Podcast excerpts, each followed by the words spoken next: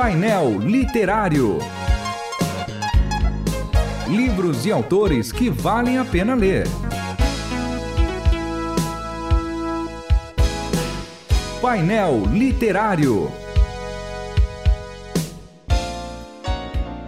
Sejam todos bem-vindos mais uma vez ao painel literário né, da Rádio Transmundial. Eu sou o João Paulo Gouveia, estou aqui com o meu grande cooperador da, de ministério, Sempre, de tudo né? aí, David Bango. né? E hoje a gente continua a nossa conversa com o pastor Victor Hugo Ramalho, falando sobre o seu livro Entrando na Loja, a Maçonaria à Luz da Bíblia, editora Sublime Letra. Lá, lá na editora, no site da editora, consegue comprar o livro, né? Nós ainda estamos sem o site, estamos na produção do site. Mas E como é que a gente consegue? rede social me acha Instagram, Facebook, Twitter. Você me acha fácil e acha minha editora. Ela já tem o seu- a sua página no Facebook, tem a sua página no Instagram. É só falar com a gente. Nós estamos atendendo muita gente.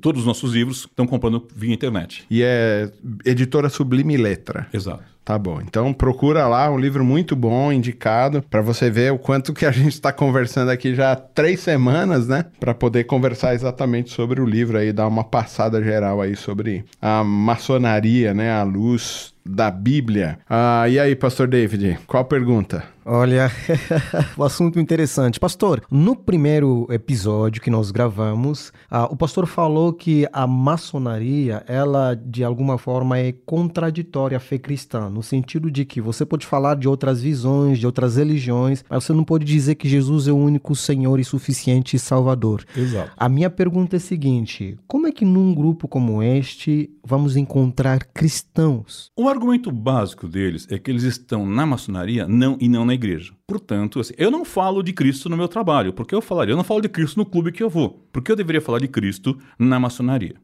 Só que no trabalho ninguém faz palestra sobre cristolomancia, ninguém faz palestra sobre questões kármicas. Então há um, uma dois pesos, duas medidas. Eles se definem como não sectaristas e não divisionistas, ou seja, eles entendem que falar que somente Cristo salva seria um exclusivismo inaceitável para eles. Mas ao negar essa verdade, aquele que crê nisso também é um sectarismo. Claro. É incoerente. E é mais incoerente ainda eu aceitar isso. Eu não lembro agora quem disse isso, mas eu não devo estar num local onde eu não posso falar de Cristo.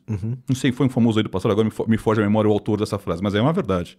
Agora, ah, quais são os pontos que você elencaria que fazem parte da, da filosofia, da, do ideal, da ideia toda por trás da maçonaria, que são contrários à, à Bíblia? Uma coisa que as pessoas poucos sabem é que eles entendem que na junção dos maçons, na loja, nas cerimônias da loja, os seus espíritos formam o que eles chamam de egrégora, que seria um espírito comunitário maior.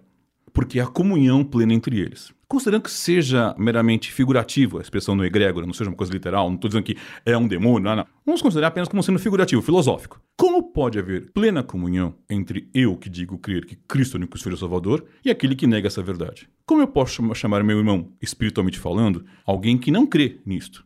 Porque você vai ter pessoas que são, por exemplo, católicos romanos, que não creem, eles creem na intervenção de Maria, nós não cremos.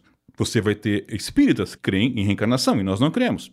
Eu não posso chamá-lo de irmão. Eu até entendo quando você, por exemplo, eu sou filho de bolivianos, o boliviano chama muito o outro boliviano de irmão, que nasceu na Bolívia. Mas essa irmandade não é espiritual, é uma irmandade nacional, por termos nascido no mesmo país. Ah, irmão, irmão. Muito comum vocês ouvem às vezes chamando isso, até chamam, brincam com os hispanos, ah, irmão, irmão, porque existe esse conceito. O brasileiro não faz muito isso, não tem essa- noção. O hispano tem muito isso, principalmente o latino-americano. Mas como é, que eu vou é- chamar? é uma percepção terrena É. e não. Como que eu vou espiritual. chamar de irmão e tenho uma união semi-espiritual com alguém que não crê como eu creio? No ponto base, eu não estou falando de questões eh, menores sobre forma da ceia ou gestão da igreja, mas estou falando de questão de reencarnação, por exemplo. Não dá. Então, esse conceito dessa. É impossível, na minha compreensão, que alguém que realmente creia dessa maneira aceite essa- esse tipo de comunhão com outros. Vo- vo- Você falava sobre a trindade num dos programas que a gente gravou, que existem conceitos de trindade. O que diferencia o cristianismo mesmo e a base do cristianismo é a concepção de trindade, né? Da, da concepção de Pai, do Filho e do Espírito Santo sendo a mesma pessoa em essência,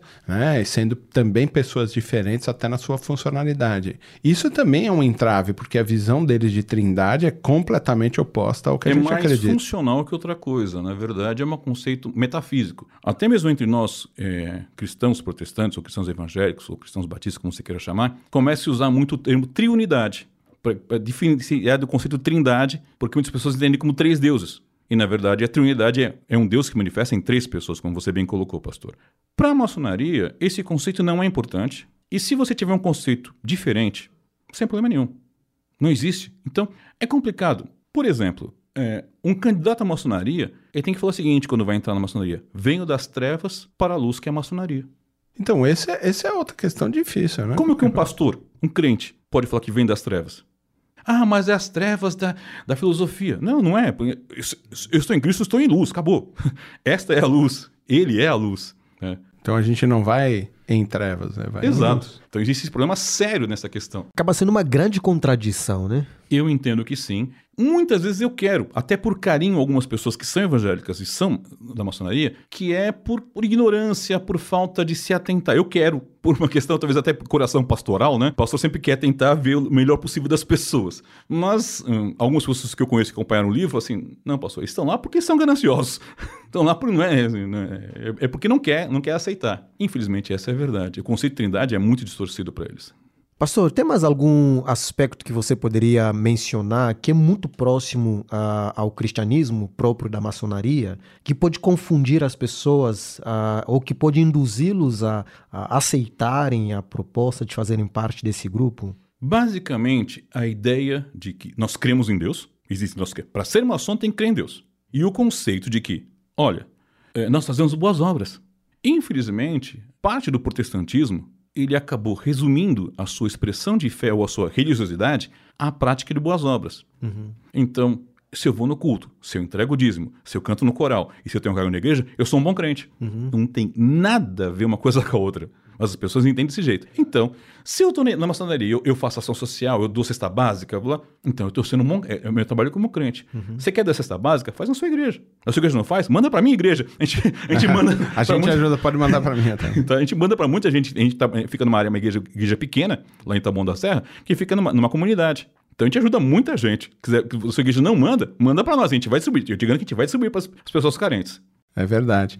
Agora, você falava de, dessa egrégora que é a questão da comunhão das almas aí, ou dos Sim. espíritos. É, isso também é uma pregação que está muito perto do cristianismo no sentido comunitário Sim. da fé, né? É, isso também pode confundir as pessoas. Pode confundir, e foi o que eu falei. Ainda que eu não considere isso como sendo efetivamente um espírito, ou seja, muitos pesquisadores entendem que isso, na verdade, é alimentar um demônio. Não vou entrar nessa questão porque eu não tenho evidência suficiente para isso. Mas entendendo no sentido filosófico, sentido é, espiritualista, parece com a comunhão dos santos, que é outro problema comum da igreja moderna. Nós achamos que comunhão é sentir-se bem. Estamos felizes, nos sentimos bem no culto, ah, eu senti Deus. Então, pessoal acha que isso é legal. E, de novo, isso não tem nada a ver com fé cristã. Verdade. Agora, uh, eu, te, eu tive um tio maçom, né?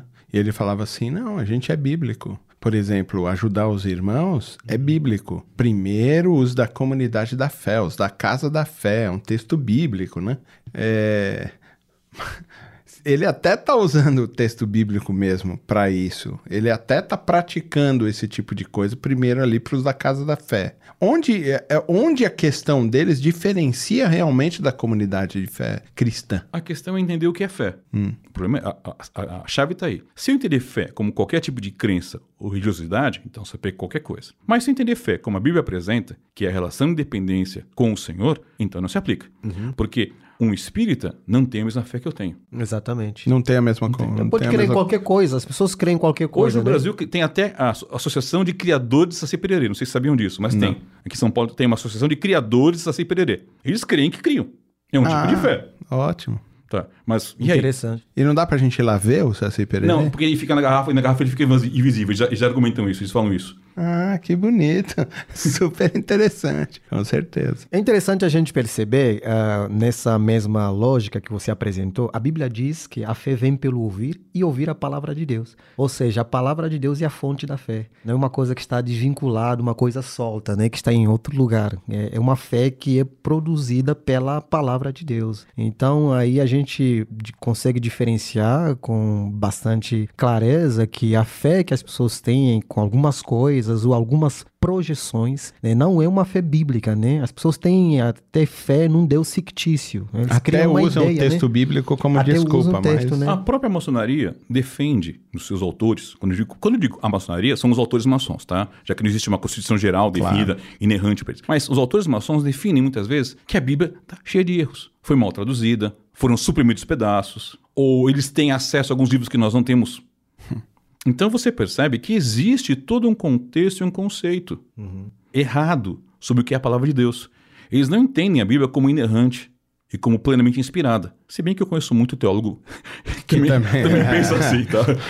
eu já li muita gente que também pensa tá. o contrário. É, mas é, isso, isso, seria um outro assunto para um outro livro, tá? É verdade. mas existe essa questão. Então, nós cristãos, tá? E quando eu coloco nós cristãos, eu não estou colocando os batistas conservadores, eu sou um batista conservador. Todo aquele que realmente crê Cristo como seu único Salvador é a Bíblia como inerrante, não pode ter comunhão com isso, não pode ver isso dessa maneira. Mas, infelizmente, muitas pessoas veem. É verdade. Pastor Victor Hugo Ramalho, da editora Sublime Letra, falando sobre o livro Entrando na Loja, A Maçonaria à Luz da Bíblia. Pastor, muito obrigado por essas semanas aí que a gente passou conversando com os nossos ouvintes sobre a maçonaria. Então, quem quiser comprar o livro, o livro é muito bom, pode procurar aí nas redes sociais, editora Sublime Letra. Ou me procura também, né? Ou direto Victor Hugo Ramalho, né? Ra Ramalho. Se fala Ramalho é, em espanhol. Dois L's, é com dois é. L's. É, eu li já Ramalho direto. mas é, é Ramalo. Ramalo com, com dois, dois L's. L's. Eu sou filho muito de bolivianos. Bem. Pastor, muito obrigado. Viu? Eu agradeço a vocês, pastor JP, pastor Davi, a Rede Transmundial, por essa oportunidade. A editora agradece muito. Tá? a editora é novinha, então tem um espaço desse, não é fácil. Deus seja louvado por isso. Amém. Você ouviu Painel Literário. Produção e apresentação João Paulo Gouveia. Realização Transmundial.